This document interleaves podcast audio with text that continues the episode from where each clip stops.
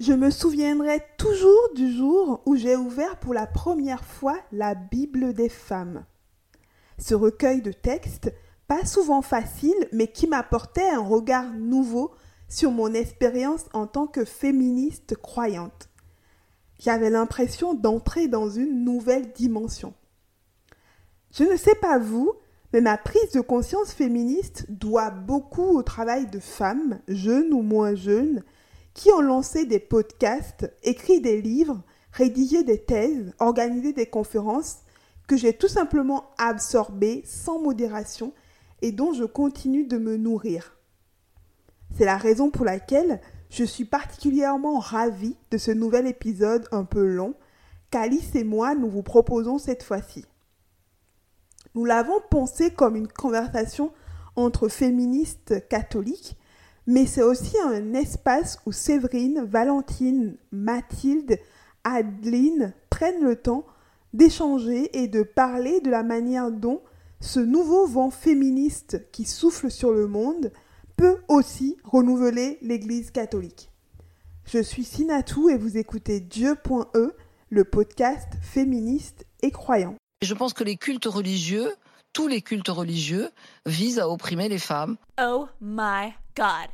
Chaque personne, euh, autant son féminisme que sa spiritualité, est unique, aussi unique que son parcours. Et c'est impossible de réduire quelqu'un à une définition. Yes!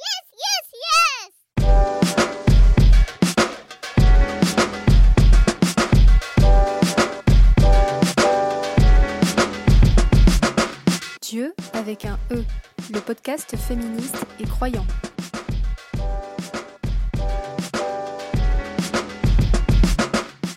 Auditrices et auditeurs, bienvenue dans ce nouvel épisode de Dieu consacré au féminisme catholique français et à certaines initiatives récentes qui participent à son renouveau.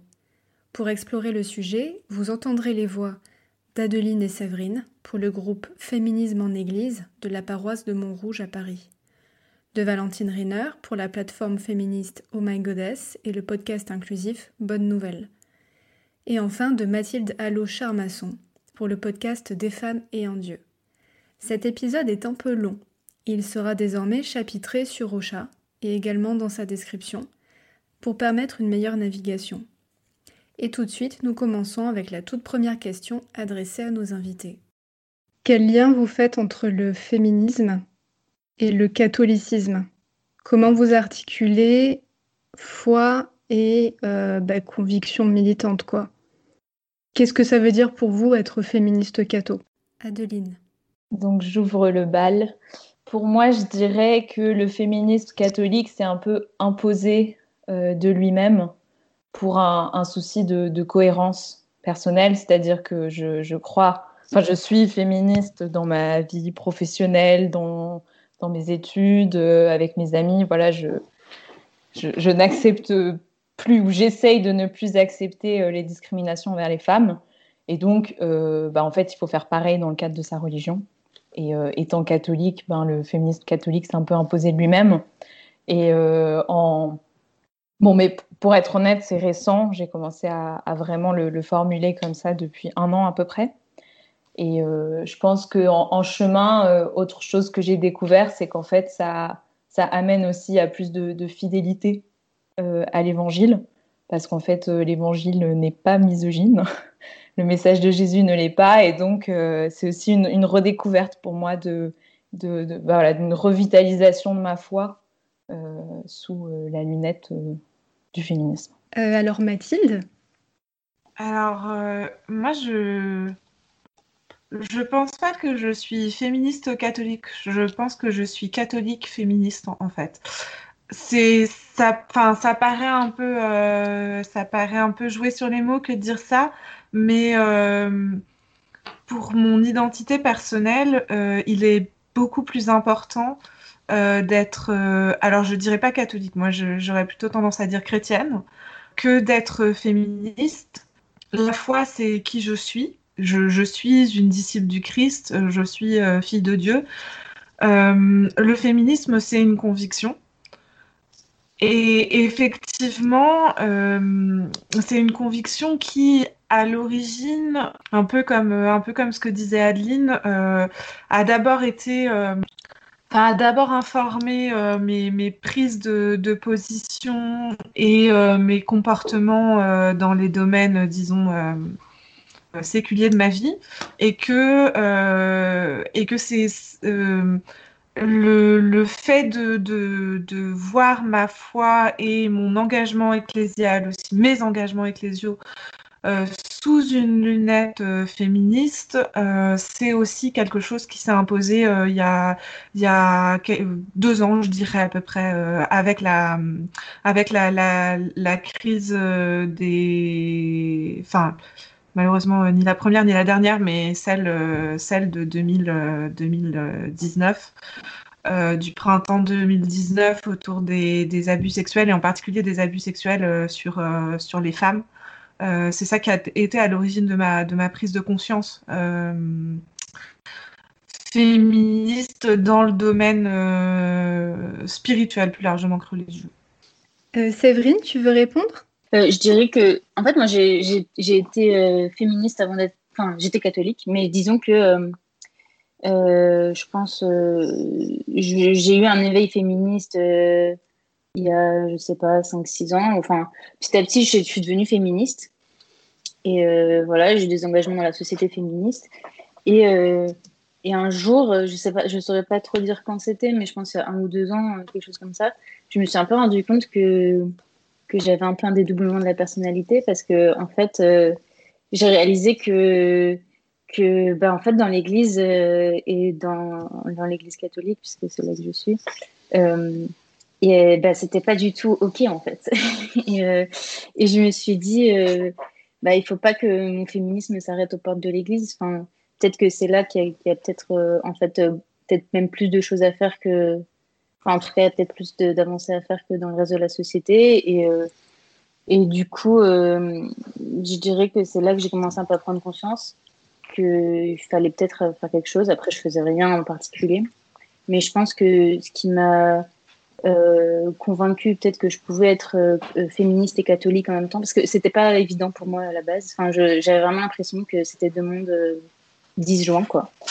c'est de me rendre compte de rencontrer des gens comme Adeline par exemple, de voir qu'il y avait des gens bah, autour de moi qui pouvaient être catho et féministes en même temps parce qu'en fait j'en avais pas rencontré beaucoup jusqu'alors. Et, et, du coup, je dirais que c'est un petit peu. Ça a commencé comme ça pour moi, en tout cas. Et Valentine? Pour moi, il euh, n'y a pas de, catholicisme féministe. Euh, c'est plutôt le, catholicisme est féministe. Euh, ma, foi catholique, elle, m'invite à croire que, que, toute la création, y compris moi, est, aimée de Dieu et que moi, je suis appelée à aimer toute cette création euh, donc en fait, comment être catholique sans être féministe, euh, sans être euh, antiraciste, sans être antispéciste, sans, en fait, sans, être contre tout type d'oppression ou de discrimination. je me sens vraiment, par ma foi, par ma foi, invitée à une altérité envers ouais, chaque, chaque être humain. Et puis, je, je, travaille aussi sur étendre ça à finalement à, toute la création. Alors, une chose, euh, une chose est de se dire féministe et une autre est de, est de s'engager. Et vous avez fait le choix de, de vous engager. Moi, j'aimerais beaucoup interroger justement vos, vos, différents engagements. Pourquoi vous avez décidé de, de, vous engager, de créer, de lancer vos projets et surtout comment concrètement vous avez réussi à le faire? Donc, euh, Valentine, si tu veux commencer, continuer. Euh, moi, je me suis engagée euh, donc dans, l'église, disons, euh, parce que j'avais des engagements féministes à l'extérieur de l'église avant, mais, dans l'église, ça a commencé quand je me suis mise à faire de la théologie, en fait.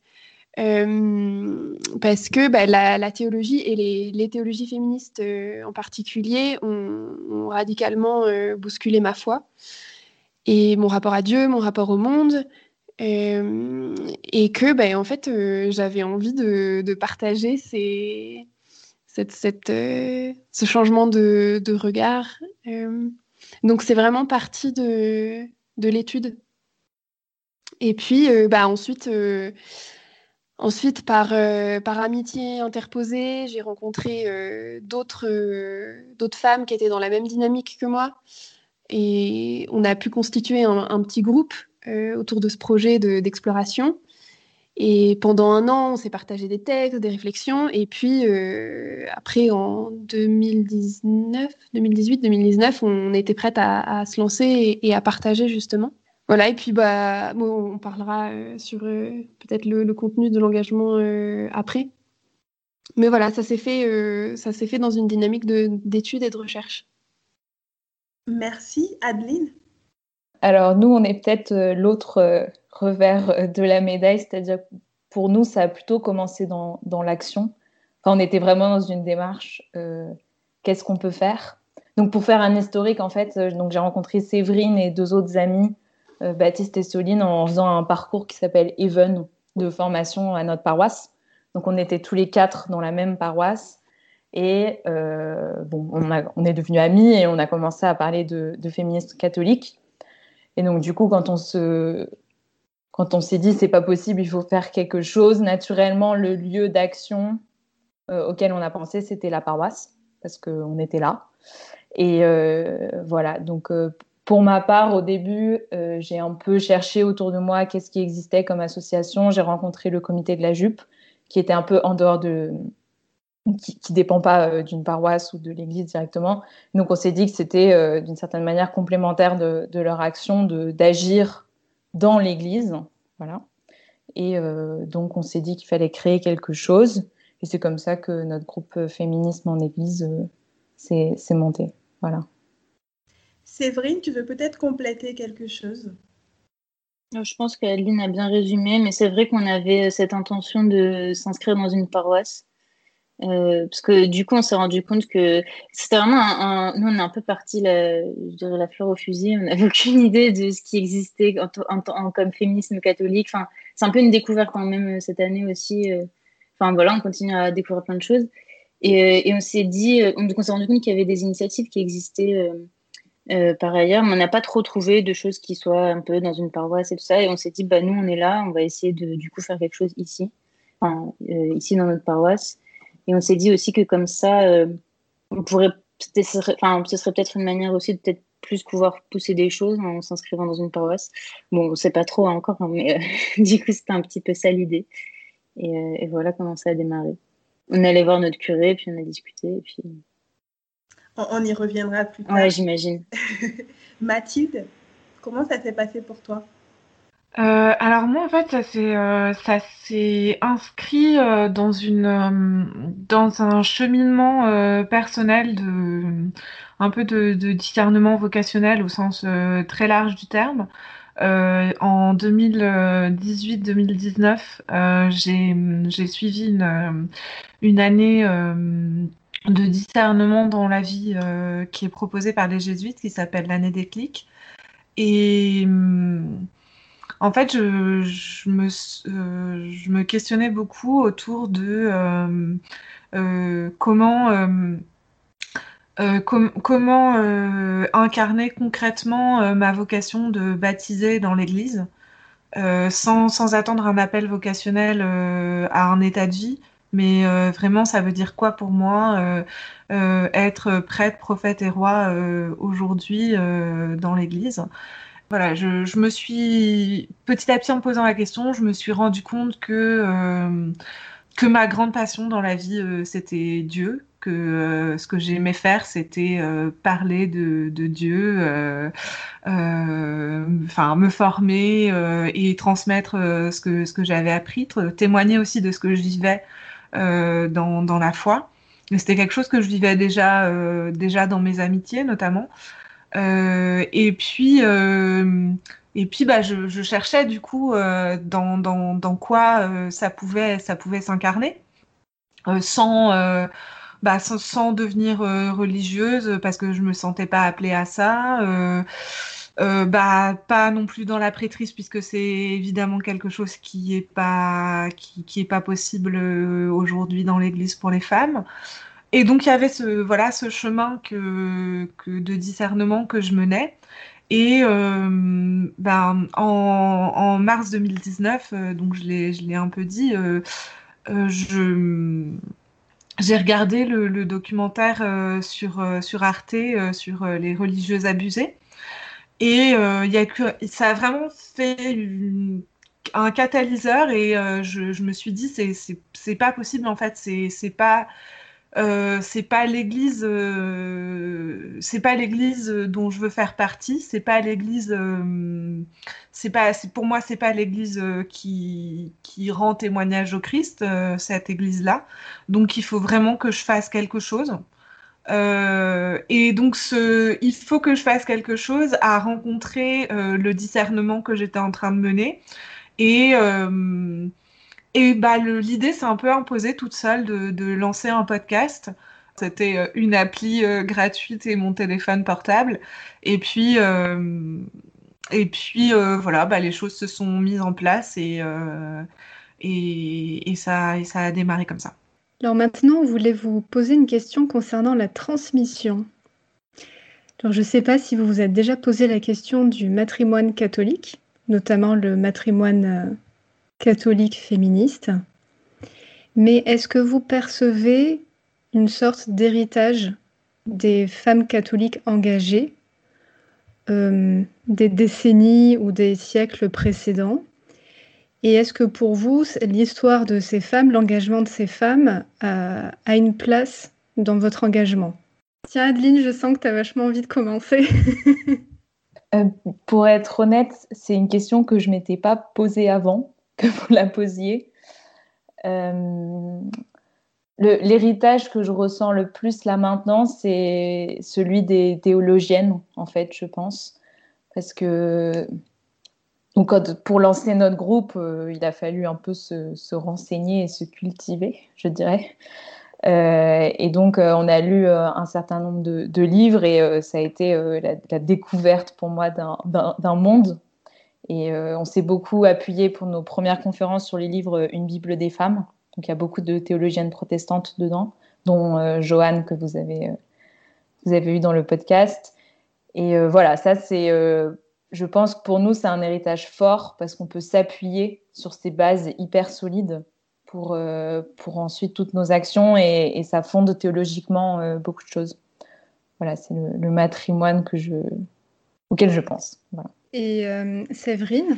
Un petit peu pareil qu'Adeline, euh, je suis vraiment en découverte parce que j'ignorais complètement euh, ça. Je découvre un monde aussi.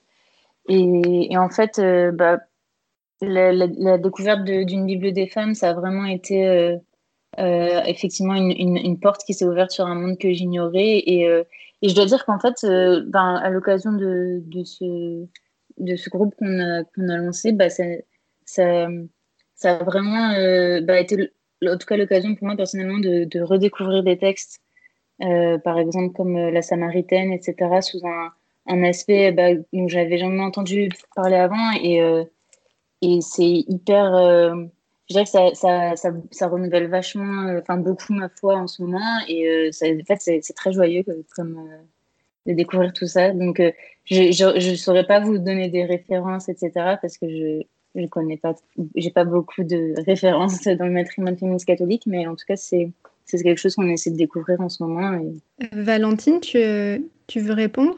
Les personnes auxquelles je pense euh, que, que tu connais aussi, euh, Alice, euh, c'est ces religieuses aux États-Unis qui, il y a une dizaine d'années, se sont élevées contre les sénateurs républicains chrétiens euh, qui était soutenu par la conférence des évêques euh, là-bas et qui s'opposait à l'Obamacare, donc euh, cette réforme de la sécurité sociale. Et ils s'opposaient au nom de leur foi chrétienne parce que la réforme, en favorisant l'accès des soins à tous, favorisait du coup aussi l'accompagnement des femmes dans certains actes abortifs.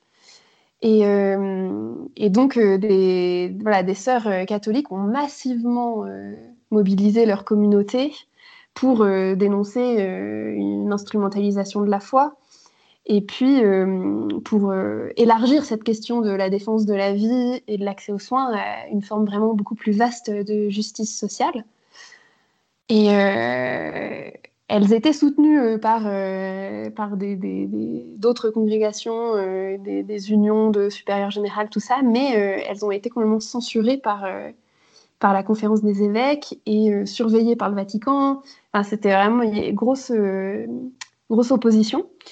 Et, alors leur action a, apporté ses fruits. Enfin, on a reconnu qu'elles ont massivement participé à, à, l'adoption de la réforme et, euh, elles sont devenues hein, enfin, des, figures d'inspiration pour toute une génération de, de, personnes engagées auprès des gens en précarité. Euh, et alors depuis, euh, la, commission de surveillance, elle a été close et puis il y a eu un, travail de, réhabilitation en fait de, ce qu'elles avaient fait et que leur travail est reconnu aujourd'hui comme évangélique.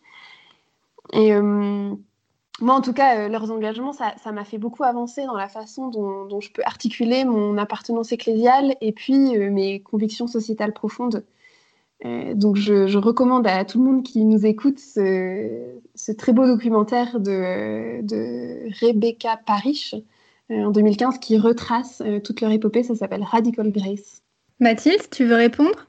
Je, je, pense que ce qui, ce qui inspire mon mon action et mes engagements, euh, plus que des, un héritage féminisme, euh, féministe euh, catholique, c'est c'est des figures de femmes voilà, engagées dans leur, dans leur, dans leur foi et qui viennent aussi, on en reparlera peut-être ensuite, faire voler en éclats euh, le, la figure euh, de la féminité traditionnelle euh, qui est promue par le magistère. Je, pense à quelqu'un de, enfin de, enfin notamment en fait ma, ma grand-mère qui, qui est quelqu'un qui a eu une grosse, grande influence sur sur sur mon, éducation, sur les valeurs que je porte euh, aujourd'hui et, surtout aussi sur, euh, la, transmission de, la foi. Euh, et donc c'est vraiment quelqu'un. Bon, aujourd'hui ça fait ça fait une dizaine d'années qu'elle est qu'elle est décédée, mais je pense souvent à elle dans le cadre du podcast parce que c'est quelqu'un qui euh, qui déjà était très très engagée euh, dans, dans l'action sociale par son métier. Euh, elle était assistante sociale euh, dans le 20e arrondissement à Paris, mais aussi, enfin, qui qui vivait de et par sa foi tous les tous les engagements et tous les aspects de sa vie. Et pour moi, ça c'est vraiment c'est vraiment une, une inspiration.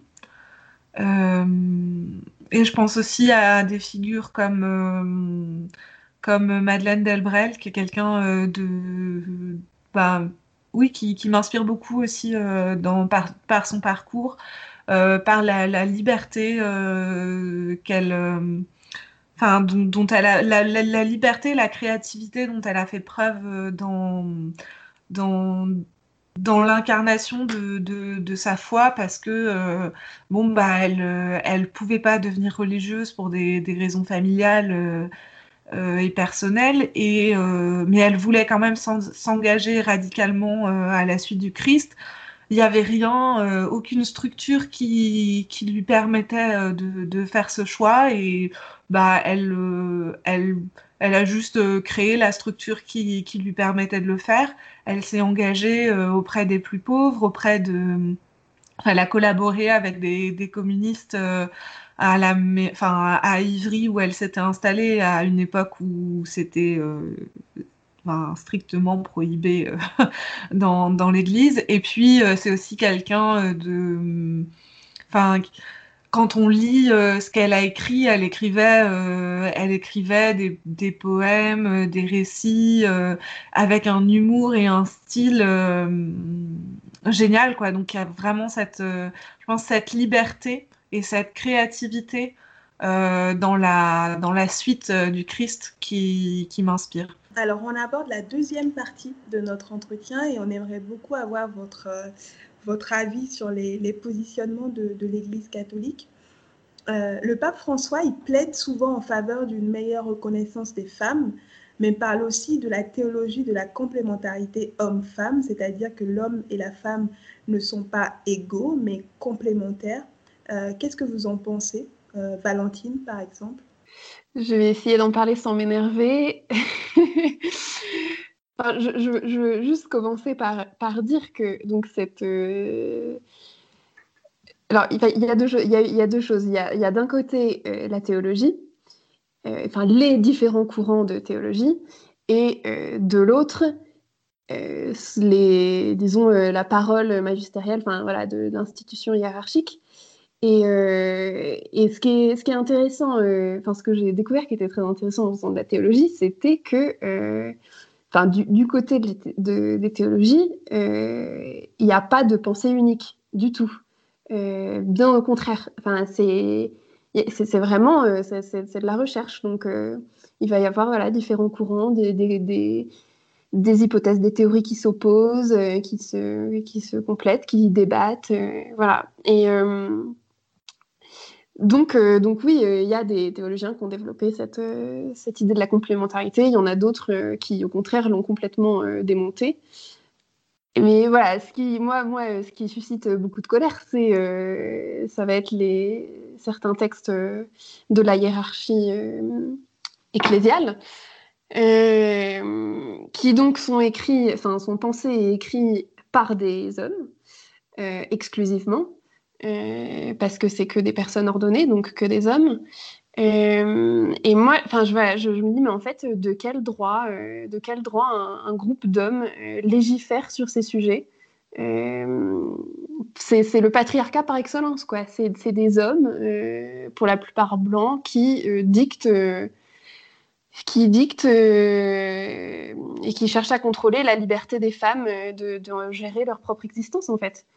Euh, donc pour moi, il y a, pour moi, c'est un abus de pouvoir, c'est du voyeurisme. Euh, ça, ça, me pose vraiment des, des gros problèmes. Et, euh, Séverine, qu'en penses-tu? Ouais. Alors c'est toujours un peu, enfin, c'est une question qui est pas facile parce que moi, j'ai pas les armes théologiques pour débattre sur ces sujets-là avec bah, des, des, gens qui vont me soutenir que c'est ça le, ce en quoi il faut y croire. En tout cas, moi, ce que je peux faire, c'est plus euh, y répondre euh, euh, par, par j'ai envie de dire par l'action, même si je ne sais pas en, quelle action ça, ça, peut se concrétiser, mais je suis plus d'avis de montrer, enfin, de faire des preuves par, enfin, par, par, exemple, euh, au-delà de la question de complémentarité homme-femme et toutes les questions de la position de l'Église sur les relations homosexuelles, etc., bah, je préfère parler de, de, gens que je connais qui, enfin, essayer de montrer en fait que bah voilà, il y a en fait euh, ce que ce que vous dites tout ce que, enfin, ce qui est théorisé par certains euh, s'applique pas, enfin, marche pas en fait, en, essayant de montrer des exemples et tout ça. Euh, et je pense que c'est comme ça que en tout cas, moi, c'est comme ça que j'essaie de répondre parce que je ne peux pas les, y répondre sur leur propre terrain. J'ai pas fait d'études théologiques, je sais pas, euh, j'ai pas tous les arguments. Je ne sais pas citer la Bible. Euh, vous savez, c'est c'est tout le temps euh, des chapitres et des versets à la minute. Moi, je sais pas faire, donc je peux pas, je peux pas répondre comme ça. Adeline, est-ce que tu penses que hommes et femmes sont complémentaires alors? Moi, je pense qu'ils sont égaux. ça, je crois plus en l'égalité qu'en la complémentarité. Euh, non, pour, être honnête, mon avis personnel, euh, c'est que euh, on n'en sait rien. Donc, je suis une scientifique et jusqu'à preuve du contraire, nos cerveaux c'est les mêmes. voilà, pour moi, on est franchement hyper similaires et, je, ne comprends pas le problème de l'Église avec ça, leur problème avec la théorie du genre. En tout cas, leur discours ne, ne, me convainc mais pas du tout. Euh, voilà, j'ai l'impression que c'est juste une question de garder le pouvoir entre hommes plus qu'une question de vraiment s'intéresser à la différence homme-femme. Enfin, comme le disait Valentine, euh, je, vois pas, enfin, je pense qu'ils n'ont plus trop de légitimité à parler de ça euh, quand on sait tout ce qui s'est passé dans l'Église et quand c'est une bande d'hommes célibataires de plus de 70 ans en Italie qui s'acharnent à définir ce que c'est que la femme. Moi, je voilà, je, suis pas quoi. Je comprends pas. et je n'adhère pas. Mathilde, comment comprends-tu cette position de l'Église? Qui, d'ailleurs est des fois très justifiée par certains textes de, de la Bible, hein, en fait. Oui, bah, je, je, pense que je suis, d'accord avec Valentine et Adeline. Pour moi, euh, c'est quand même. Euh, en repensant à vos questions là cet après-midi, euh, je, moi qui suis historienne, je, je trouve qu'en fait, euh, on assiste aujourd'hui dans l'Église à um, un peu le même phénomène euh, que ce à quoi on a assisté euh, au XIXe siècle face au mouvement féministe, euh, notamment euh, qui réclamait des droits politiques pour les femmes. Il y avait une, une bande d'hommes, en l'occurrence des parlementaires, qui discutaient entre eux du fait qu'il fallait qu'ils gardent le pouvoir pour eux. Et aujourd'hui, l'Église l'Église en est exactement au même point. Euh, et forcément, en fait, ça ne peut pas avancer si euh, s'il y a que des des enfin du clergé euh, ordonné qui, qui participe aux décisions puisque on n'a jamais vu de, de groupe renoncer à un système qui qui est fait pour leur profiter en fait donc, euh, moi, je suis assez pessimiste sur euh, l'évolution euh, des choses tant que les structures ecclésiales évolueront pas en profondeur. Et, pour, enfin, pour, ce qui est de, cette histoire de, complémentarité homme-femme, il me semble que le, problème fondamental, Adeline l'a un petit peu dit, c'est euh, qu'on envisage, euh, on envisage euh, la femme comme le résultat d'une d'une nature féminine. Et donc, tant qu'on renonce pas à cette à cette idée de, de nature, c'est, enfin, les, on peut pas, on peut pas fondamentalement, on peut pas tellement euh, évoluer. Et ce que tu disais, Sinatou, sur le, fait d'être euh, ces positions de ces, textes du magistère soient appuyés sur des textes bibliques, euh, ça montre juste l'importance en fait de de lire et de découvrir euh, d'autres euh, d'autres formes d'exégèse qui font dire à, à ces mêmes textes euh, qu'on nous présente comme comme étant des justifications indéniables de euh, l'existence d'une euh, d'une nature féminine et d'une nature masculine, d'une complémentarité entre l'homme et la femme. Ces, ces, mêmes textes lus par des personnes différentes euh, se, se, ne, ne, se retrouvent plus du tout euh, à cadrer avec cette interprétation. Je pense notamment au, au texte de la Genèse euh, qui, enfin, qui a une interprétation euh, magistérielle assez implacable, euh, mais si on lit euh, des, auteurs, des exégètes un peu un peu différentes, moi je, je, pense notamment à Delphine Orviller qui qui est donc une, une femme rabbin juive qui explique le texte de façon très différente. Donc les textes bibliques, euh, c'est comme les textes littéraires, on peut leur faire dire euh, ce qu'on veut leur faire dire. Donc d'où l'importance de s'ouvrir à, à d'autres courants théologiques et euh, de comprendre effectivement que, euh, et ça je pense que c'est un problème vraiment spécifiquement catholique, ce rapport au magistère comme étant euh, le détenteur de la vérité, alors qu'il y a une recherche théologique euh, avec une pluralité de courants et d'opinions, comme le soulignait Valentine, euh, qui est beaucoup moins définitive euh, que, euh, que le fidèle moyen ne pourrait le penser.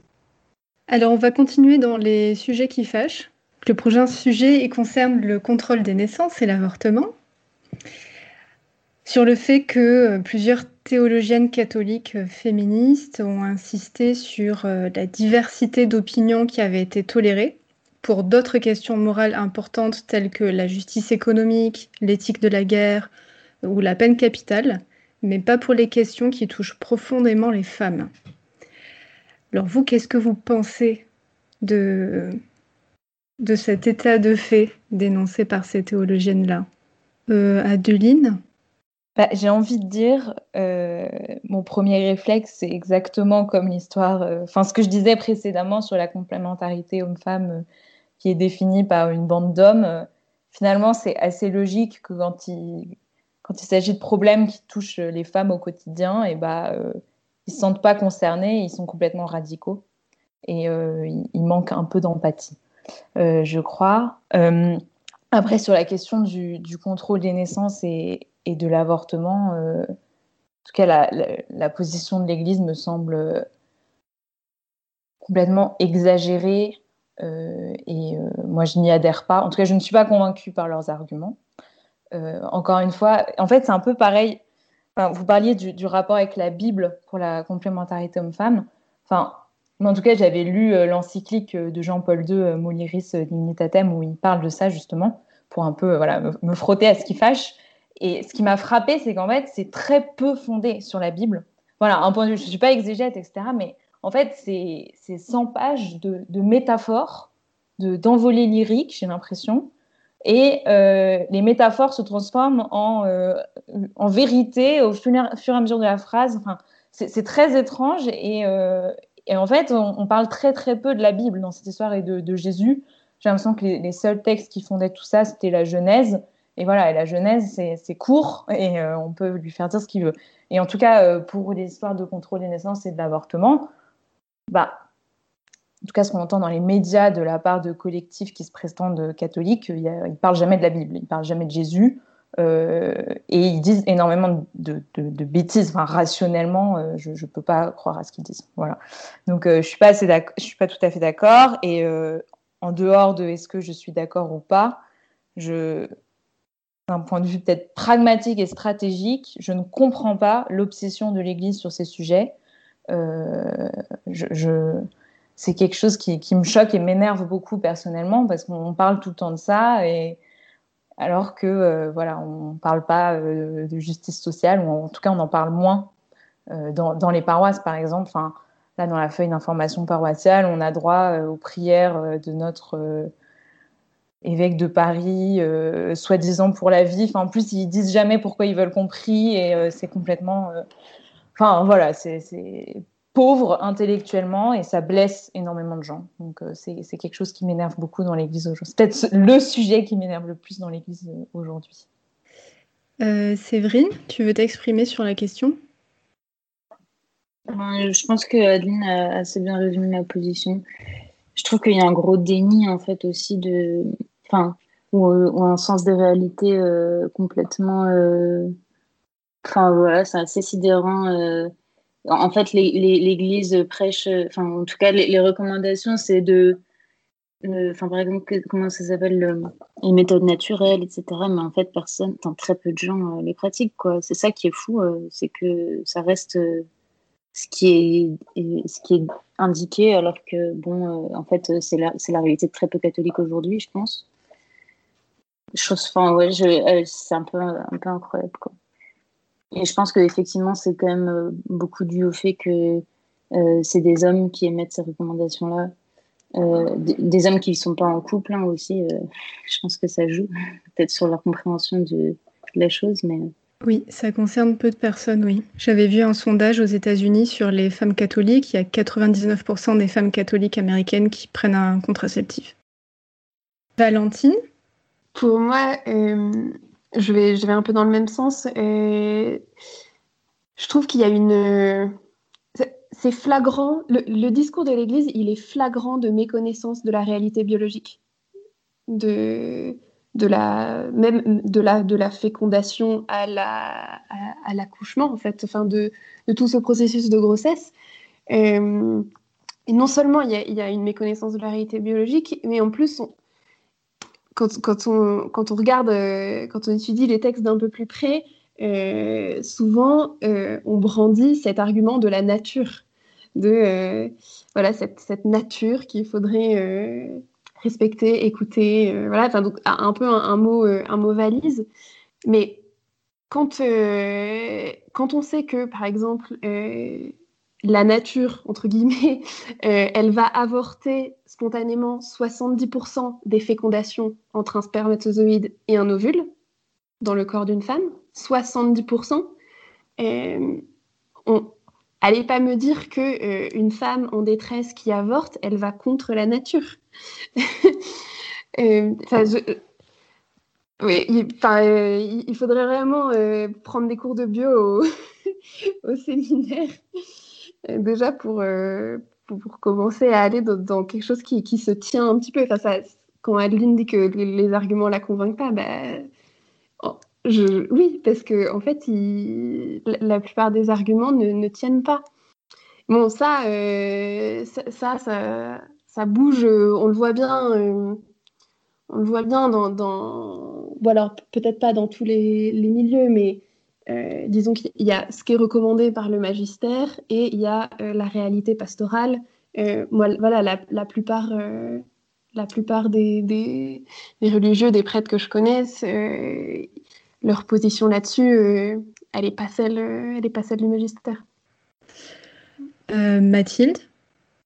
Alors pour, pour rejoindre Valentine et, et Aline sur les, sur les fondements théoriques euh, moi, je me suis aussi un peu renseignée. Euh, j'ai lu notamment euh, Humanevité, la fameuse encyclique du pape Paul VI, publiée en 1968, où il explique donc que les moyens de contraception artificiels, entre guillemets, ne sont pas reconnus comme licites par l'Église.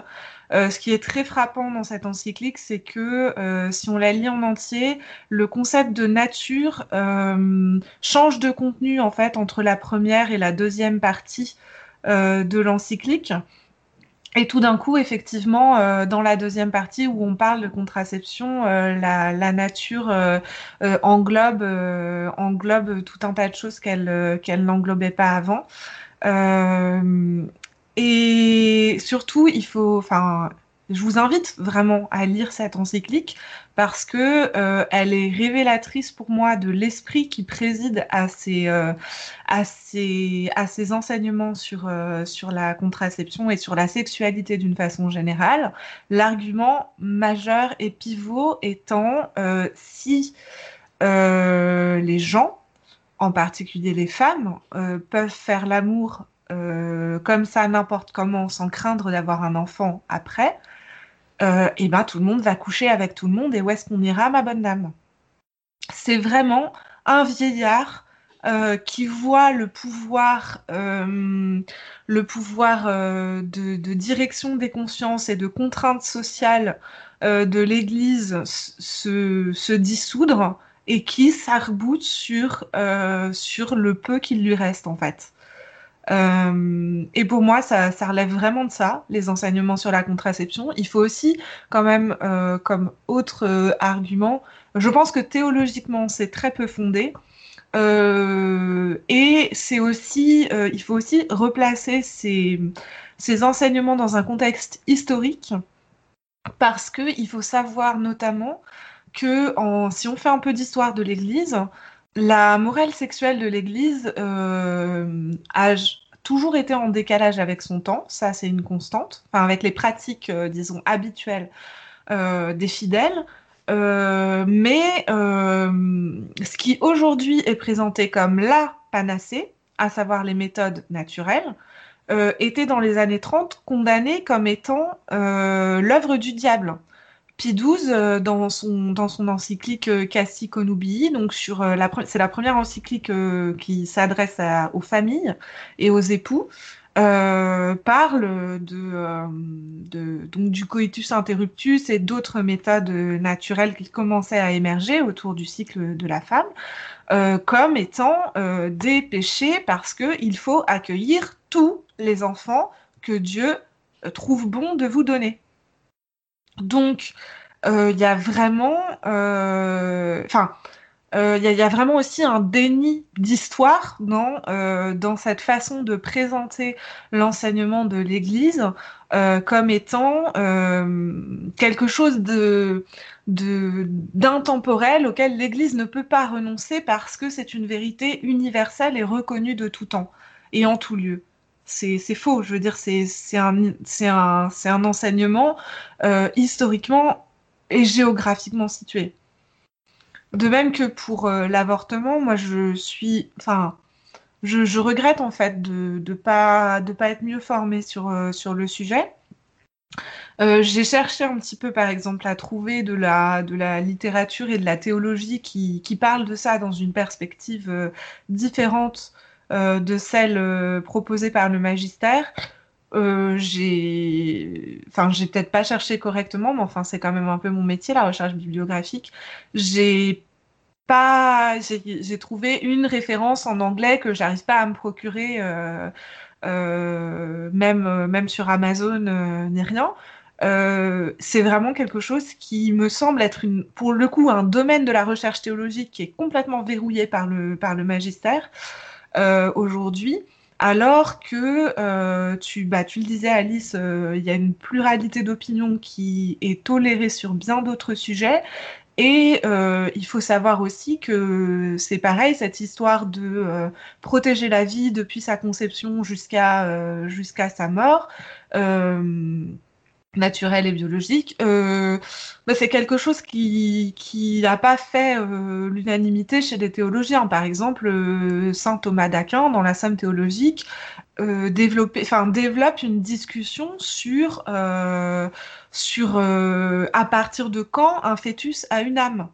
Et euh, suivant les théologiens, d'ailleurs, des premiers siècles jusqu'au Moyen Âge, c'est, euh, je sais pas, 20 euh, jours, 40 jours, 3 mois. Il y a vraiment ces différences si c'est une fille ou un garçon. Enfin, je veux dire, c'est pour dire que c'est quelque chose qu'on... Enfin, et sur lequel biologiquement on n'est pas non plus. Enfin, moi je suis pas scientifique, mais sur lequel on n'est pas non plus si fixé que ça de même que sur, euh, sur la question de la fin de vie. Euh, on va rester toujours, euh, toujours dans les, positions de, de l'Église. on parle beaucoup de la conception virginale de, de, Jésus et surtout Marie est présentée comme le modèle et justement on aimerait savoir que représente Marie pour, pour chacune d'entre vous. Euh, Valentine, par exemple, que représente euh, Marie pour toi? Moi, dans le cadre de mon mémoire de fin d'études en théologie, je, travaille notamment le texte du Magnificat. Euh, et ça me frappe à quel point Marie, elle est loin d'être cette, cette femme soumise, blonde, vêtue de bleu clair, avec un petit liseré argenté. Marie, dans, dans, cette, dans cette prise de parole, donc dans le premier chapitre de Luc, qui est qui est à peu près le seul endroit euh, où elle dit plus de, phrases à la suite. Euh, Marie, c'est vraiment une révolutionnaire. Euh, son, son, texte est d'une puissance d'émancipation et une, une, oui, une, puissance révolutionnaire hallucinante. et j'ai appris, j'ai appris récemment que ce texte, donc qu'on appelle le Magnificat, il avait été censuré euh, dans certaines euh, dictatures catholiques, notamment en, Amérique latine. de, travailler, euh, de, travailler ce type de texte, voilà, quelque part ça me réconcilie avec cette figure qu'on m'avait auparavant présentée un peu de façon éthérée et complètement hors sol. voilà, ça me elle me booste dans mon, dans mon engagement. Adeline, que représente Marie pour toi alors? Alors, euh, ouais, Marie, c'est l'ascenseur. Hein. Donc, euh, quand j'étais enfant, euh, ma, ma grand-mère, elle m'emmenait tout le temps à Lourdes et tout. Donc, j'avais l'habitude de beaucoup prier Marie. Et, et ensuite, donc récemment, j'ai compris pas mal de choses fausses qu'on nous raconte sur Marie. Et surtout, ça m'a commencé à m'énerver la tentative de toujours euh, dire aux femmes euh, soyez comme Marie. Enfin, je sais que c'est le premier truc. Euh, mon, père, il, est diacre. Et donc, quand je lui parle des femmes dans l'église, il me dit Oh non, mais Jésus, il adorait les femmes. Regarde la Vierge Marie, c'est la meilleure place, la place des femmes. ça m'énerve au plus loin. Donc, j'ai un peu arrêté de prier Marie. Et, et là, récemment, j'ai été un peu réconciliée avec Marie avec une série de conférences qu'a donné euh, Anne Soupa et Sylvain Landrivon, euh, qui s'appelait Marie telle que vous ne l'avez jamais vue. Et, là, j'ai un peu découvert ce dont parlait Valentine, donc redécouvrir le Magnificat, redécouvrir la vraie figure de Marie, et notamment le fait qu'en fait, Marie, c'est pas la figure de la femme, c'est la figure du peuple juif. Et c'est, enfin, c'était un peu le, ce qui m'a le plus marqué dans leur conférence. Et on comprend, en fait, ça fait beaucoup plus sens vu comme ça, les évangiles. Enfin, en tout cas, moi, ça m'a paru faire beaucoup plus sens. Et, et voilà, donc je, je commence à, à recommencer un peu à, à prier Marie. Et, voilà, c'est pour moi, c'est pas une figure féminine, c'est une figure du, du, peuple et de la personne qui rencontre Jésus et qui se laisse toucher et chambouler, enfin, qui mène la révolution, quoi, à sa suite. Mathilde? Euh, bah, moi, j'ai redécouvert aussi Marie euh, assez récemment. Euh, j'étais un peu allergique à, à, la dévotion mariale, notamment parce que euh, bah je j'ai pas besoin d'une mère, j'ai assez de la mienne, merci. Et et en fait, euh, ouais, il y avait vraiment ce, côté, euh, ce côté maternel qui me gênait beaucoup. Euh, ça, plus le fait de la présenter effectivement comme, euh, comme une, comme la figure à suivre pour les femmes, euh, bien sûr du côté de la douceur, de l'humilité, de euh, voilà. Il y a une chose que j'aime bien dire quand même sur euh, la façon dont on nous présente traditionnellement Marie, c'est que il est très intéressant que le clergé célibataire ait décidé de mettre en valeur une femme qui est à la fois vierge et mère parce que c'est quand même le fantasme psychanalytique masculin parfait et donc bah est forcément complètement inaccessible pour une femme normale donc, euh, donc voilà. Enfin, j'avais vraiment, j'avais vraiment du mal. Et puis, euh, et puis en fait, vraiment euh, complètement par hasard dans, dans, ma dans ma pratique de prière quotidienne, j'ai j'ai recommencé à, à, dire le chapelet. j'ai redécouvert aussi le Magnificat qui, je rejoins Valentine et enfin, et l'un de mes textes préférés dans le dans l'évangile. Et euh, enfin voilà j'ai redécouvert Marie euh, l'acte en fait vraiment il y a eu un moment euh, je, m'en souviens très très bien j'étais dans une église je suis allée enfin voilà j'avais un, un, choix difficile à faire et je me, je me suis retrouvée au pied de la statue de Marie et euh, j'ai envisagé le, oui de Marie d'une façon complètement différente euh, de, celle que, que j'avais l'habitude un peu de façon stéréotypée de, voir. Euh, j'ai vraiment vu le, oui au risque de, euh, de la réprobation euh, sociale, de, parce qu'elle se met quand même vraiment en danger quand elle accepte de d'accueillir Dieu au prix de enfin les, gens vont penser que euh, que qu'elle euh, elle a eu des relations sexuelles en mariage un truc qui est puni quand même de lapidation euh, dans le monde juif. Donc c'est enfin il y a vraiment cette dimension subversive dans la figure de, de Marie. Et pas subversive pour être subversive mais parce que elle a enfin elle, elle dit tellement oui à Dieu qu'elle ne se soucie plus du reste et ça, pour moi, c'est bah, c'est la figure de, du disciple parfait, quoi. Et, euh, et ça, ça devrait nous, ça, ça, c'est ça qui devrait nous inspirer.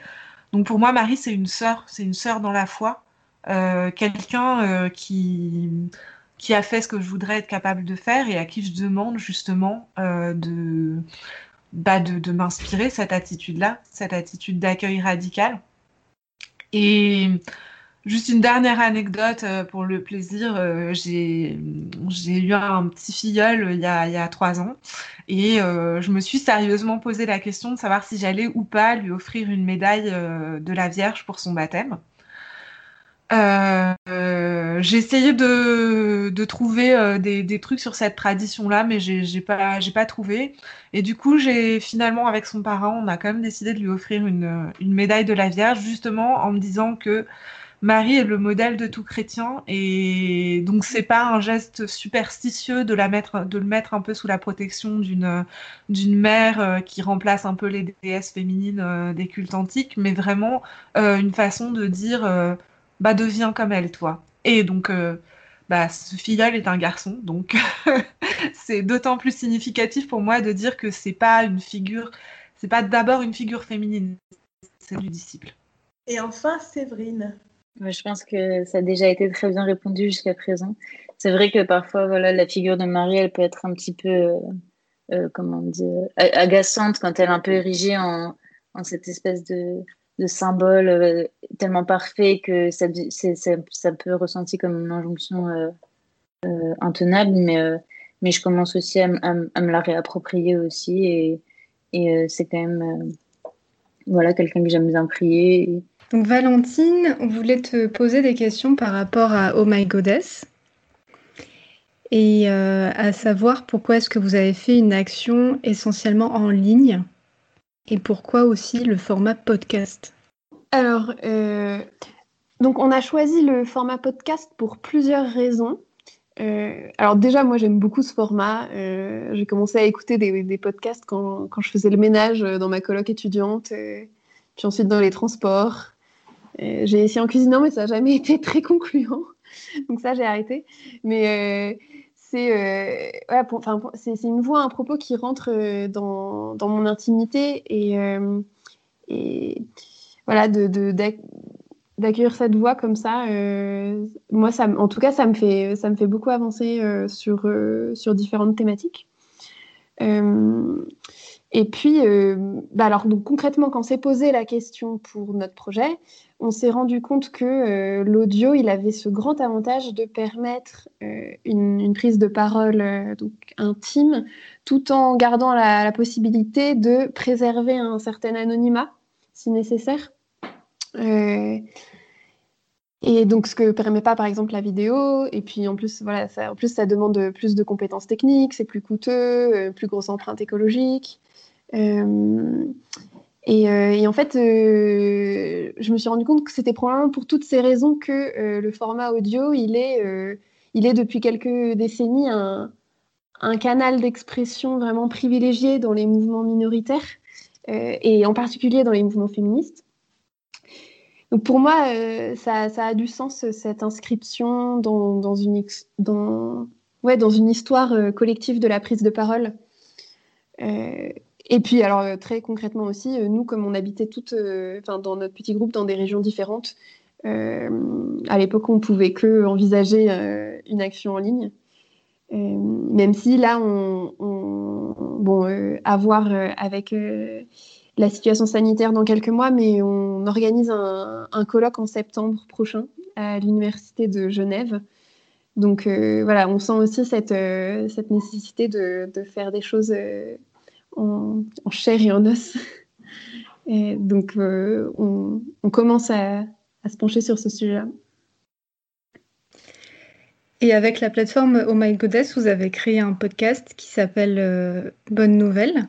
C'est un podcast euh, d'homélie, c'est ça, hebdomadaire le dimanche. Alors l'homélie, pour les auditrices et auditeurs, c'est une grosso modo une prédication qui est faite au cours de la messe. alors pourquoi des homélies? Et est-ce que pour vous, c'était un moyen de reprendre un espace en église? Alors, donc moi, en fait, mon idée initiale, c'était euh, de, partager mes explorations de, théologie féministe. C'est vraiment parti de cet élan-là. Euh, ensuite, comme, comme je vous ai dit, on, voilà, on, a créé un, petit groupe d'études euh, pour, pour explorer ensemble. Et euh, on était attiré par un format type euh, un peu entretien apport théorique euh, dans la veine de, de ce qu'a lancé Mathilde depuis, avec des femmes et un dieu.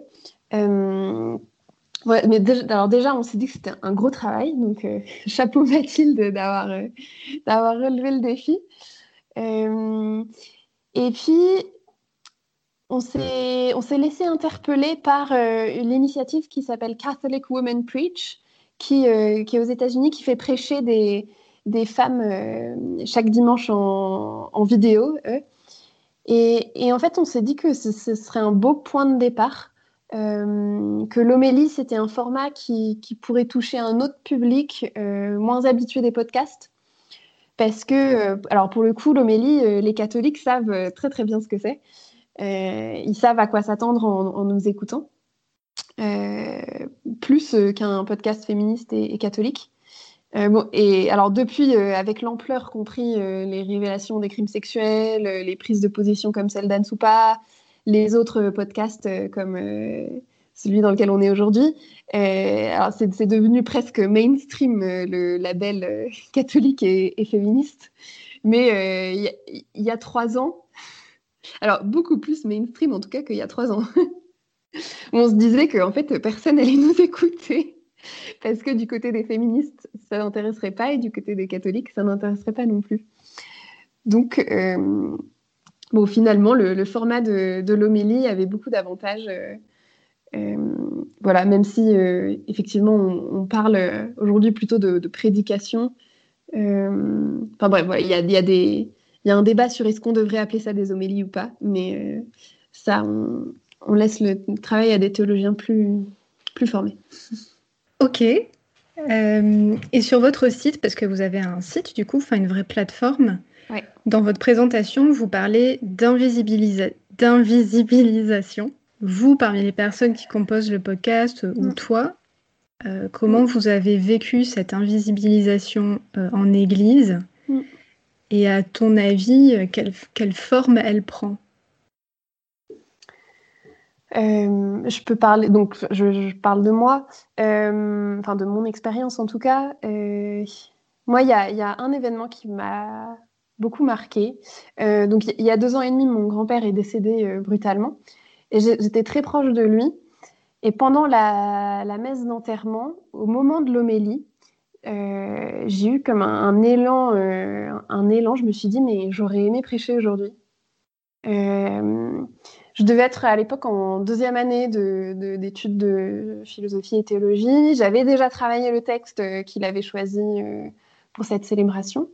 Euh, et, là, pour la première fois, j'ai vraiment ressenti physiquement la souffrance de, l'exclusion à cause de mon sexe. le, prêtre qui présidait, il a très bien célébré, probablement très bien prêché aussi, mais moi, j'étais prise dans cette douleur de me dire, euh, en fait, mon Église, elle m'interdit ce ministère. Alors, j'avais pas, euh, avant ça, j'avais pas forcément euh, d'envie ou senti de, d'attirance pour devenir prêtre, mais là, je disais, mais en fait, si. En fait, voilà, il y, a, des choses qui me sont interdites pour l'unique raison de mon sexe. Alors que euh, l'évangile, c'est tout sauf un interdit. Euh, donc pour moi, voilà, cette invisibilisation, euh, elle, est, elle, est, elle est vraiment liée à ces histoires d'interdits et, et c'est important, je pense, de, de dire que c'est douloureux pour, pour certaines personnes. Alors moi, voilà, je l'ai senti dans cette situation-là, mais il y en a d'autres qui, il y en a d'autres qui, voilà, euh, qui, vivent des interdits face à des élans euh, qui sont encore plus, euh, voilà, plus forts, plus, plus prégnants que ce que moi j'ai pu ressentir ce jour-là. Mais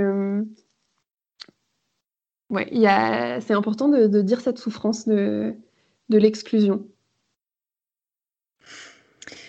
Et justement, bah, très vite dans votre présentation, vous parlez d'inclure, en plus des femmes, toutes les personnes qui peuvent être invisibilisées par l'Église catholique. Est-ce que du coup vous avez adapté des stratégies d'inclusion euh, avec, euh, avec la plateforme, avec le podcast? Euh, Donc nous, quand on a lancé le projet, on ne voulait pas se restreindre à la parole des femmes. on est plus à l'aise avec l'idée de donner la parole aux personnes qui actuellement ne l'ont pas.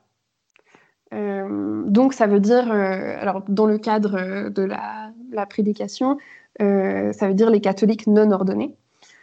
Euh, et en fait, comme on aime, comme on aimerait que euh, dans l'Église le sexe ne détermine plus ce qu'on a le droit de faire ou non, que ce soit plus une source de discrimination, en fait que ce soit plus une question centrale, on s'est dit, ben, en fait, voilà, c'est pas une question centrale dans notre projet. Donc notre stratégie d'inclusion, c'est euh, simplement de, voilà, parmi les personnes euh, actuellement écartées de, ce lieu de parole, euh, c'est bah, d'essayer d'équilibrer les profils. Des plus jeunes, des plus âgés, plus ou moins insérés dans l'Église, plus ou moins formés, des membres laïcs ou consacrés de, communautés religieuses, etc. pour moi, la, la, prédication, comme elle se fonde sur la façon dont on peut tisser des liens entre le récit biblique et sa propre histoire, c'est forcément très fécond d'entendre des personnes aux histoires différentes. Après, voilà, on fait ce qu'on peut. les personnes les plus invisibilisées, ça prend du temps de, les, trouver.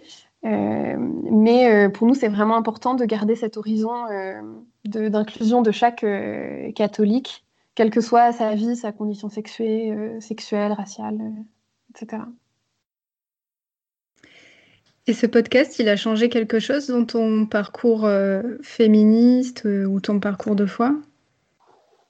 Ce que le podcast a le plus changé dans, ma, dans mon parcours de foi, euh, je pense que c'est ce qu'on vit euh, dans notre groupe. On était quatre au lancement, maintenant on est cinq. Euh, donc c'est notre engagement qui nous a rassemblés. Et, et depuis, j'ai vraiment cette sensation qu'on s'est qu'on s'est partagée mutuellement l'été dernier de, de, faire église avec donc celles qui sont devenues des amies. je me sens être une, petite église euh, je me suis construite euh, ma place dans l'église euh, et je, je me sens un peu moins seule humainement dans, cette église. Et, puis, ce qui me nourrit aussi beaucoup, c'est la rencontre avec les personnes qui prêchent. De voir comment leur parole, elle, est, elle est féconde et puis comment elle les transforme elles-mêmes je, trouve ça vraiment très poignant. Ça ça me confirme dans notre intuition de départ. Euh, voilà, on, leur fait confiance, elles nous font confiance. On, se risque ensemble dans une démarche qui, euh, qui, peut, qui bouscule. Euh, et, dans cette confiance mutuelle, il y a des, des très très belles choses qui se passent. Alors, on va parler du coup du projet euh, Féminisme en Église, euh, donc avec Adeline et, Séverine. Alors, la, première question, c'était de, savoir comment euh, vous aviez monté votre projet concrètement, qui n'est d'ailleurs plus un projet aujourd'hui puisqu'il existe, et surtout comment il a été accueilli, comment vous avez réussi à faire accepter votre groupe à votre paroisse et à votre curé? En gros, bon Adeline a une idée initialement, euh, je pense euh, c'était courant de l'an dernier, on a commencé à en parler un petit peu, ah, si on faisait quelque chose autour du féminisme dans la paroisse. Et euh, ça a un peu commencé comme ça, c'était pas forcément très clair ce qu'on voulait faire et tout ça. Et, euh, et, du coup, on en a discuté avec le prêtre qui s'occupait d'Even l'an dernier, qui, a, changé de paroisse depuis, et qui a accueilli assez positivement notre idée. Et, euh, et, euh, et, du enfin voilà, il nous a dit bah, continuez à réfléchir à ce que vous voulez faire et puis après je vous mettrai en relation avec le curé. Euh, et, et, du coup, après, nous, on a pas mal réfléchi à ce qu'on voulait faire. et, et, comme, on, comme on le disait tout à l'heure, on, on, s'est dit, bah, nous, on veut vraiment essayer de créer quelque chose en paroisse. Et, on a un peu fait une petite note d'intention en expliquant un petit peu pourquoi on a envie de faire ça. Euh, et, euh, et, du coup, après, on a rencontré notre, curé, donc euh, en lui disant qu'on avait envie à la fois de, faire venir des intervenantes, donc exclusivement des femmes, pour revisiter voilà, des, à la fois des sujets théologiques, mais aussi, enfin, donc on a fait ça par exemple au début de l'année, et là on est en train d'essayer de parler plutôt des sujets de pouvoir dans l'Église. Et donc, on, a envie, on est, du coup, on marie ça avec. Euh, une fois sur deux, on fait ça. Une fois sur deux, on essaie d'organiser des, des soirées un peu débat ou plus échanges ou rencontres. Et euh, bref, du coup, on a, on a présenté ça au curé et euh, je pense qu'il était un peu surpris. Enfin, il savait pas forcément si ça. Enfin, je dirais qu'il il était là, ah ok, le féminisme, bah, pourquoi pas? Et, et mais enfin, voilà, il a été tout à fait bienveillant. Il nous a dit ok, allez-y. Et je pense qu'il était un petit peu surpris de voir que, ça avait l'air d'intéresser du monde. Euh, parce que au, début de l'année, quand on a lancé le, groupe, bah, du coup, on avait fait des petits dépliants qu'on a distribués à la sortie de la messe et il y avait pas mal de gens qui venaient nous voir, et enfin, en particulier des femmes, qui nous disaient Ah, c'est super, bravo de faire ça, ça m'intéresse. Et du coup, il a, vu que voilà, il y avait ces, femmes qui réagissaient, donc il s'est dit ah bah du coup, il y avait peut-être quelque chose, je pense. Mais du coup, voilà comment ça s'est fait. Je sais pas, Adeline, si tu veux compléter. oui, juste pour dire que, en fait, nous, on, enfin, on a un peu foncé, quoi. On n'a pas particulièrement réfléchi euh, stratégie. Enfin, on a écrit ce qu'on voulait faire, qui était au départ vraiment donner la parole aux femmes. Donc, je pense qu'on l'a présenté comme ça au curé. On veut donner la parole aux femmes. Et lui, euh, il a dit oui direct. Donc, peut-être pour mettre en contexte, Saint-Pierre de Montrouge, la paroisse où on est, c'est une très très grosse paroisse. Il y a énormément de monde qui vient, pas pour des histoires de délimitation. Il y a des milliers de personnes qui viennent à la messe chaque, week-end. Et c'est une paroisse qui a beaucoup de moyens et énormément de groupes. Donc, je pense que pour, pour lui, c'était pas un problème d'accepter un nouveau groupe. Euh, ils n'ont pas de problème de locaux, donc il avait aucune raison de dire non. Voilà. Et euh, je pense aussi qu'on a été, on a eu de la chance dans le sens où on était quatre jeunes et l'Église elle peut pas se permettre de claquer la porte à quatre jeunes qui ont un projet. Enfin, il y avait juste aucun moyen qu'ils disent non. Enfin, je pense. voilà. Et, et ensuite, on, on, gagne parce que ça a bien marché. Voilà. Et du coup, euh, les intervenantes, euh, vous les... elles, sont, elles sont validées euh, par, le, par la paroisse, par le curé, ou pas du tout Vous êtes totalement autonome? On est totalement autonome. ça, on l'a. En fait, du, fait que notre premier contact, c'était un prêtre qui est parti, en fait, on n'a jamais demandé de, de, contact après. Et non, ça, on a été clair, on ne veut pas on veut pas que ce soit un homme qui valide les femmes qu'on invite, c'est pénible, quoi. Bon, euh, voilà. Et euh, personne ne nous a jamais demandé euh, qu'on ait un... enfin, qu'on soit contrôlé, quoi. D'accord. Et quand tu dis que ça marche très bien, c'est combien, comment tu mesures justement l'intérêt?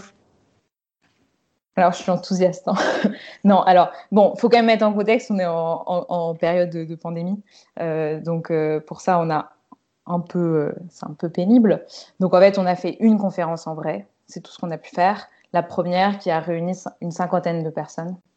Donc euh, pour la paroisse, je crois, je crois que le curé il en revenait pas.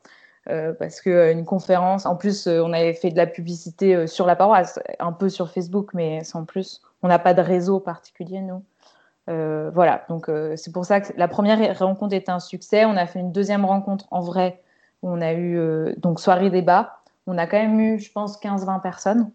Alors que c'était, euh, enfin, je veux dire, il n'y avait aucune intervenante. Donc, la première, l'intervenante, c'était Valérie Nicolet, qui est euh, une théologienne protestante. Donc, euh, quand on a des intervenantes de, poids, on a plus de monde parce qu'il y a leur réseau qui vient, c'est des femmes connues.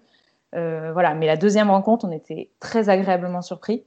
Voilà, 15-20 personnes. Bon, depuis, on fait tout à distance.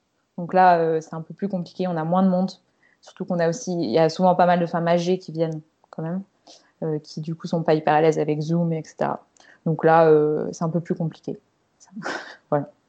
Et dans le comité, on va dire, d'organisation, euh, comment vous impliquez les paroissiens? Est-ce qu'ils sont, est-ce que certains ou certaines se sont engagés à vos côtés depuis? Du coup, on en a une qui nous a rejoint, mais qu'on voit plus trop depuis qu'on peut plus se voir en vrai. Et euh, non, ça c'est un gros souci pour nous, c'est que comme on se voit plus en vrai, en fait, euh, on n'a pas pu nouer des liens plus forts que. Enfin, c'est très anonyme euh, ces, rencontres sur Zoom, surtout. Enfin voilà, du coup, on est cinq maintenant, donc une de plus. Mais on lance plein d'appels. rejoignez-nous, rejoignez-nous, mais pour l'instant, on attend encore. Voilà ça va venir. Et à votre avis, comment le, projet euh, renouvelle l'Église? Peut-être que tu veux dire quelque chose, euh, Séverine? Avant. Euh, je ne sais pas en quoi ça renouvelle l'Église, mais je pense que quelque part, on, on, a répondu à un, besoin. Euh, que, en fait, je pense que nous, on a, on a ressenti ce besoin-là, donc on, a répondu à notre propre besoin et on s'est rendu compte que ça répondait aussi euh, à, à, à, une envie de bah, d'autres paroissiennes et paroissiens.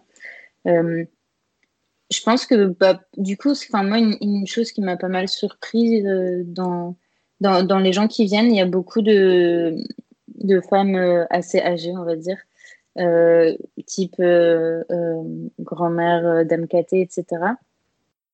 Et donc des gens, des femmes en fait qui sont impliquées depuis longtemps dans la paroisse. qui et enfin, j'ai trouvé ça super intéressant parce que du coup, c'est vraiment des, des, personnes qui, qui, vivent dans l'Église depuis longtemps et qui, et qui du coup, enfin, ont été intéressées par notre proposition et, et donc je pense que notre rencontre mutuelle avec, avec ces, ces femmes-là est très enrichissante. Euh, donc c'est un premier élément, je pense, de renouvellement. Et euh, après, du coup, l'avantage, disons, du côté pandémie, c'est que comme on est passé sur Zoom, on a aussi finalement atteint un public qui n'était pas forcément paroissial. Et, euh, et ça nous a permis d'échanger. bah, on a échangé avec un groupe de femmes en Belgique qui sont intéressées par notre initiative, avec qui on va, on va, on va, rencontrer lundi. Et, euh, et, voilà, pourquoi pas, peut-être que ça va. On a aussi des, un, groupe de femmes dans une paroisse à Paris, euh, dans le 17e, qui nous ont contactés.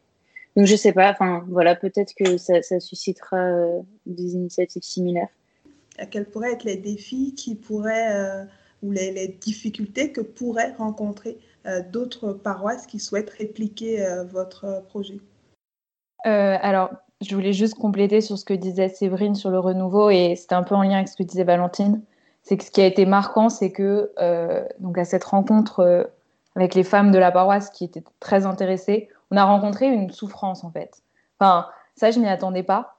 Mais euh, en fait, il y avait pas mal de femmes qui, qui, ont 50 ans, qui sont super formées et qui ont travaillé dans l'église pendant des années et, et qui, se, bah, qui ne supportent plus en fait euh, les discriminations qu'elles vivent, parce qu'elles en vivent, voilà, euh, partout, plus ou moins fortes, plus ou moins violentes, mais il y a une lassitude aussi parce que des petites humiliations, on les supporte un an, deux ans, au bout de 20 ans, en fait, voilà, c'est plus possible.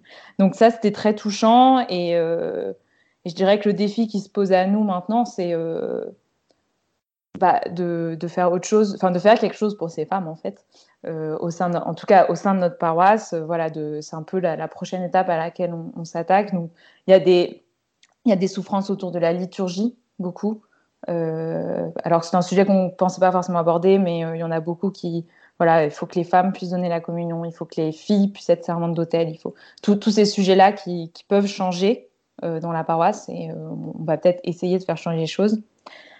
Euh, mais bon, c'est pas fait. Euh, voilà. Et puis des sujets autour de la prise de décision, euh, partage de responsabilité dans les groupes.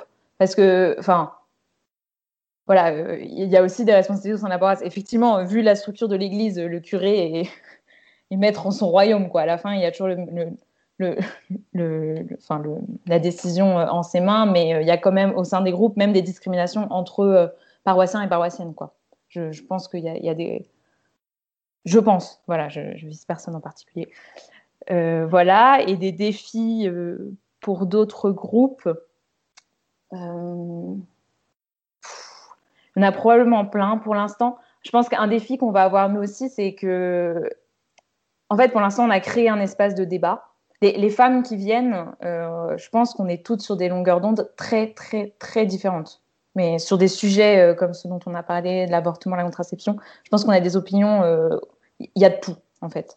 Voilà, donc il y en a beaucoup, il y en a qui nous ont dit que ce qu'elles ont apprécié, c'est de enfin avoir un espace de débat. Donc pour l'instant, voilà, on a un espace de débat, euh, ce qui déjà est quelque chose, parce qu'en fait, ça n'existe pas forcément, c'est des sujets tabous souvent en paroisse. Euh, donc voilà, des, un défi, c'est de garder un débat serein et sans se, voilà, sans, sans se taper les uns sur les autres, et puis euh, de dépasser ce débat. Voilà. Quoi, quoi faire à, une fois qu'on a débattu Et après, ouais, c'est ça. Ouais. Parce qu'on en est un peu au, au stade où bah, on, on a eu ce, plusieurs débats, etc. Et il faut, ce serait vraiment dommage de, de s'arrêter là, quoi.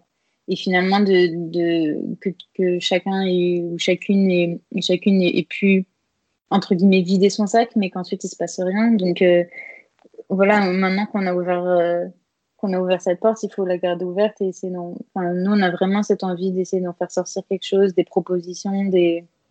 Donc c'est un peu le, notre, le défi auquel on pense. Et, par rapport à ta question, Sinatou, sur euh, quelles difficultés pourraient se rencontrer en lançant ça dans d'autres paroisses, je pense que quand même, il faut, à mon avis, il y a une, grosse dépendance, c'est, c'est l'accueil que, que, que du curé, en fait, tout simplement. Euh, nous, on a eu la chance que, euh, ben, ils nous disent oui et puis que voilà, c'est parti. Euh, si, si, d'autres femmes veulent, veulent lancer une initiative similaire et que enfin il y, y, a un peu quand même cette dimension d'être à la merci de, du dirigeant de la paroisse quoi je pense que ça peut être des difficultés enfin, on parlait de est-ce que le curé il, il, a un droit de regard sur nos invités etc nous non mais bon j'imagine que ça pourrait se poser dans d'autres paroisses je pense que ça, ce serait vrai, une vraie difficulté. Euh, merci, c'est super intéressant. Euh, alors, on va finir par Mathilde. Mathilde, alors Mathilde, pourquoi ce titre de podcast? Euh, bah, Évidemment, en référence au film Des hommes et un dieu. oui, je pensais que la référence était évidente en fait, mais, mais voilà. Et puis, euh, bah parce que je trouve que ça, ça traduit bien, euh, ça traduit bien la, le, projet du, podcast en fait, qui est de, de montrer euh, la diversité de euh, des parcours euh, féminins en relation et de leur fin et de faire parler chaque femme de sa relation propre avec avec Dieu. Donc, c'est aussi une façon de, contrer euh, euh, les, stéréotypes euh, de, sur, sur le féminin, la féminité et la femme d'une façon générale. en donnant à voir la, diversité, la diversité des femmes et de leur spiritualité. Et donc tout à l'heure, on parlait du fait que bah, tes, tes, épisodes étaient très documentés, que ça représentait beaucoup de travail. Est-ce que tu arrives à trouver euh, comment dire, des ressources théoriques au sein de l'Église euh, ça, En fait, euh, ça, ça, dépend vraiment des, des sujets, euh, des sujets de, de chronique. il y a des il y a des sujets euh, sur lesquels, euh, pour lesquels je, je m'appuie sur, euh, sur, des, sur des publications, euh, notamment tout ce qui est, euh, tout ce qui est exégèse. Pour euh, un certain nombre de, de, sujets, comme par exemple, bah, je pense à la chronique que, que j'avais faite sur la femme ou les femmes, qui est, le, si je me souviens bien, l'épisode 5 de la saison 1, où en fait, donc, je, justement, je parle de cette, de cette de cette façon de transformer euh, la diversité euh, des femmes en, euh, un archétype féminin. C'est en fait, je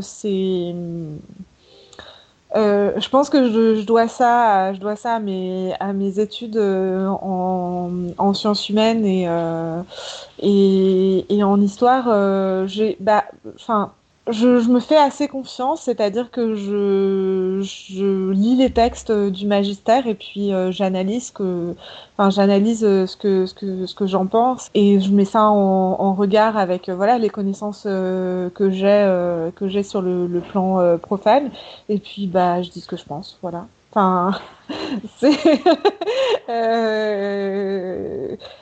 y y a vraiment, et, et, je pense que du coup, c'est aussi une démarche, euh, une démarche euh, féministe en soi, que euh, que de que de, en tant que femme et dans l'Église en tant que laïque, penser que sa parole est légitime. Alors, on va en reparler sans doute, mais c'est vrai que moi, bah, j'ai j'ai fait une grande école littéraire. Je, suis en posture aussi dans mon métier de, dispensation du savoir, on va dire. Et donc, euh, bah, j'ai cette chance de, par mon éducation, par ma formation, euh, d'avoir à la fois la confiance et les ressources théoriques qui me permettent de, qui me permettent de d'aborder que ce soit les textes euh, de l'écriture ou les textes du magistère d'une façon bah voilà, en me faisant suffisamment confiance pour, euh, pour les critiquer, en fait. Et donc, euh, pareil pour, en fait, pour les sources que j'utilise, euh, euh, qui, qui, sont, enfin, qui finalement sont, sont assez variées, je me sens, enfin, en fait, je me sens vraiment...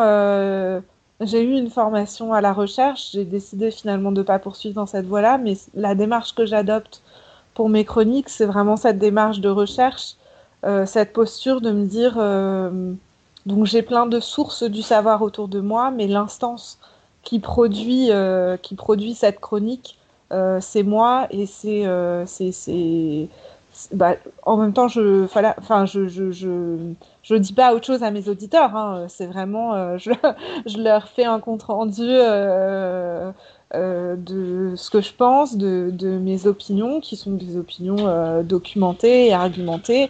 Et d'ailleurs, j'ai vraiment à cœur dans dans les dans les enfin en fait donc les, chroniques euh, euh, le podcast en fait est disponible sur les plateformes de podcast mais il y a aussi un site euh, qui, qui l'accompagne et je donne toujours vraiment systématiquement les références de tout ce que je cite de façon précise et détaillée parce que pour moi c'est Enfin, voilà, c'est important que mes auditeurs puissent, mes auditeurs et mes auditrices puissent se, se, retrouver dans, enfin, se faire leur propre opinion euh, en la matière. Et euh, oui, ben voilà, c'est comme des notes en bas de page pour, euh, pour, un, pour un essai, quoi. C'est fondamental. Et parmi tes chroniques, est-ce qu'il y en a qui ont été des sources d'inspiration pour toi, qui, ont vraiment changé quelque chose dans ton parcours disons que les, chroniques sur certains sujets m'aident à, faire émerger euh, et à formaliser quelque chose que, enfin des choses qu'en général je, pense depuis longtemps, mais que, mais que je, je formule peut-être pas de façon cohérente. Et puis, bah, je pense que plus que les chroniques, euh, ce qui est, important euh, et ce qui change vraiment quelque chose euh, dans, dans, dans ma vie euh, de, foi, c'est les rencontres que je fais en entretien. j'ai vraiment grâce à ce podcast, euh, bah, j'ai commencé un peu. J'ai commencé euh, en interrogeant euh, les gens autour de moi, y compris par exemple une collègue de bureau, donc des gens. Qui, ça m'a permis d'approfondir des relations que j'avais Qui, n'étaient pas forcément, enfin avec des gens avec qui j'avais pas forcément parlé de spiritualité, pas forcément parlé de d'église, et, et, ça c'est vraiment Enfin, c'est très enrichissant. Et hum, je pense que ce qui et puis ça m'a permis de rencontrer des gens que j'aurais pas que j'aurais pas rencontrés dans la vraie vie ensuite à mesure que le podcast, euh, enfin que le, projet prenait un peu d'ampleur. Enfin les, femmes avec qui euh, je m'entretiens me font suffisamment confiance à moi et aux auditeurs et aux auditrices pour euh, nous faire rentrer dans leur dans l'intimité de leur relation avec le Seigneur bah, chaque entretien, du coup, j'en sors, j'en sors un peu changé. C'est un peu comme, c'est un peu comme si je vivais la visitation régulièrement, c'est-à-dire que euh je, suis un peu dans la position d'Elisabeth qui qui voit qui, voit Marie et qui dit c'est incroyable les merveilles que le Seigneur fait par toi. chaque entretien, c'est un peu ça en fait. Si on considère le féminisme catholique euh, plus comme un mouvement de militance, etc., comment est-ce qu'on peut arriver à inclure et mobiliser le plus grand nombre de femmes? Dans le féminisme catholique euh, alors que médiatiquement, il est présenté très très très majoritairement par des têtes d'affiche de femmes qui sont blanches, hétéro, bourgeoises. On présente souvent leur parcours universitaire ultra poussé. Euh, est-ce que ça peut être un frein à l'identification et à la création de rôle modèle euh, et donc bah, un peu à la mobilisation et à ce qu'on pourrait faire avec le féminisme catholique? C'est, une question que je me pose beaucoup dans les entretiens euh, que je mène. Et hélas, bah, je j'ai du mal à justement inclure euh, des profils euh, euh, différents euh, parce que enfin voilà parce que déjà que il y a beaucoup il y a, y a énormément de, de, femmes que je contacte qui me disent qu'elles se sentent pas légitimes pour parler de ce genre de sujet. Parfois j'arrive à les convaincre de dépasser ça, parfois non. Donc je n'ai pas de réponse finalement à, à cette question. Euh, Adeline et Séverine, vous voulez vous prononcer sur la question? Peut-être en tout cas répondre sur comment mobiliser. Euh, bon, c'est mon humble avis et effectivement, euh, moi aussi, je, suis quand même une euh, femme blanche hétérosexuelle assez éduquée, parisienne, euh, etc. En tout cas, ce qui fait réagir les femmes, j'ai l'impression, c'est quand on leur fait une proposition spirituelle nouvelle. Et, euh, enfin, en tout cas, c'est l'écho qu'on a eu. voilà, une nouvelle analyse de la Samaritaine, une nouvelle analyse de ça. Et en fait, en fait, les, gens sont intelligents et les gens ils comprennent et les gens ils comprennent qu'on leur, ment sur certains sujets ou en tout cas qu'on les manipule. Et, et, ça, Enfin, je sais pas, ça, plaît et ça marche, quoi, voilà, tout. Mais c'est pas juste une question de théologie, la place des femmes. Enfin, les, femmes qui en ont marre de pas pouvoir donner la communion, je pense que ça bouillonne dans toutes les paroisses partout. Enfin, c'est pas réservé euh, à une élite parisienne. Mais peut-être, par exemple, il y a une grosse différence entre les campagnes aussi et les grandes villes, où il y y a, moins, parfois, du fait qu'il y ait moins de prêtres, finalement, ça laisse plus de place aux femmes et donc elles ont moins de problèmes de discrimination. Donc c'est peut-être aussi pour ça que ça réagit plus dans les villes comme Paris et Lyon que dans les campagnes. Valentine, tu es là?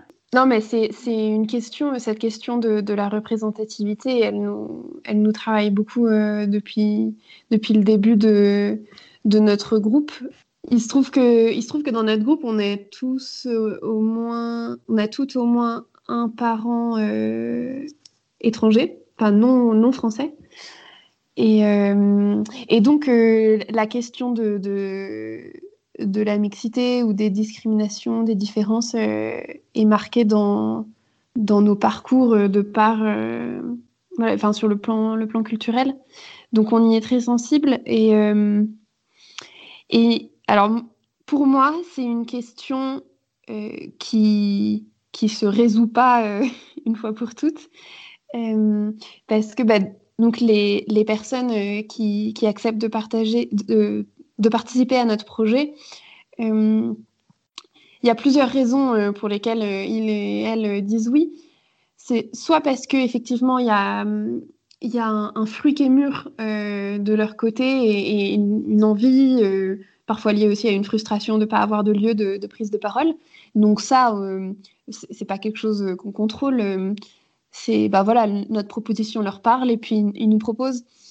Euh, ensuite, voilà, à nous de voir euh, s'il y a, la, la, place de les faire parler et de ne pas faire parler justement que des personnes qui sont prêtes à parler, euh, mais, mais d'aller chercher des personnes qui. Voilà, on sent qu'il que y a. Que, qu'il y a bah, alors, chaque personne a quelque chose à dire, mais je le sens bien. De temps en temps, je, croise des personnes, je me dis, mais ah, là, ce serait vraiment une richesse. Euh, et, le oui, euh, la prise de risque, donc qui est, plus ou moins grande en fonction d'où on vient, euh, et des, je sais pas, des préjugés desquels ou des discriminations qu'on a subies. Ce oui, se joue dans, la confiance, en fait, dans le lien. donc, pour moi, c'est un travail de, de lien euh, d'oser euh, euh, toujours un peu s'arracher de, des relations, des cercles qu'on connaît et, et, d'oser aller toquer à la porte, d'oser demander, oser proposer. et en fait, s'investir dans des relations avec, avec des personnes diverses. Et, c'est dans ce, pour moi, c'est dans ce terreau du lien de confiance qu'une personne va se sentir bah, voilà, suffisamment euh, soutenue et, en confiance pour, euh, pour oser un pas euh, qui, qui est, peut-être plus grand qu'une personne qui est plus formée, plus d'un milieu social plus privilégié, etc. Donc pour moi, ça se joue, voilà, ça, se joue dans le lien et donc on, a toutes, tous une, une, part de responsabilité dans, dans tisser ces liens-là qui, qui permettent euh, une forme d'émancipation et, d'existence. Voilà, c'est ainsi que se termine notre intense conversation. Merci à Séverine, Valentine, Adeline et Mathilde. Merci à vous pour votre écoute. N'hésitez pas à nous dire ce que vous pensez de ce nouvel épisode sur les réseaux sociaux. Nous sommes sur Facebook, Twitter et Instagram. Vous pouvez aussi nous envoyer un mail à dieuepodcast.gmail.com. Nous sommes toujours très heureuses de vous lire. Partagez notre podcast autour de vous Et n'oubliez pas, vous pouvez aussi nous aider à aller encore plus loin en nous laissant un don sur Tipeee. Le lien est disponible dans la description de notre podcast. Merci encore et à très très bientôt.